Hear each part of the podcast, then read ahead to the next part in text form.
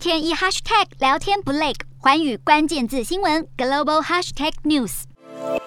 猴痘疫情从非洲外溢后，持续在全球扩散。根据世卫组织统计，目前已经有至少三十个国家出现确诊和疑似病例，其中北非摩洛哥还有东欧拉脱维亚，在六月二号和三号先后通报了境内首例的确诊病例。专家指出，目前大多数的猴痘病例都在欧洲。而英国和伊比利半岛是这波猴痘疫情的重灾区。世卫组织 WHO 也在六月二号召开会议，讨论最新疫情。专家表示，目前还不知道猴痘病毒的自然宿主。从目前的分析中，猴痘似乎是可能透过人类医疗废弃物外溢传染给动物。英国当局正在研究，看看是否能从污水中分离出猴痘病毒。专家也进一步说明，猴痘传染率并不高，接触确诊者之后，二次发病率大约只有百分之十到百分之十五。不过，母婴垂直传染率却很很高。而这波疫情在非洲国家会突然上升的原因，专家目前认为可能与全球暖化、气候变迁有关。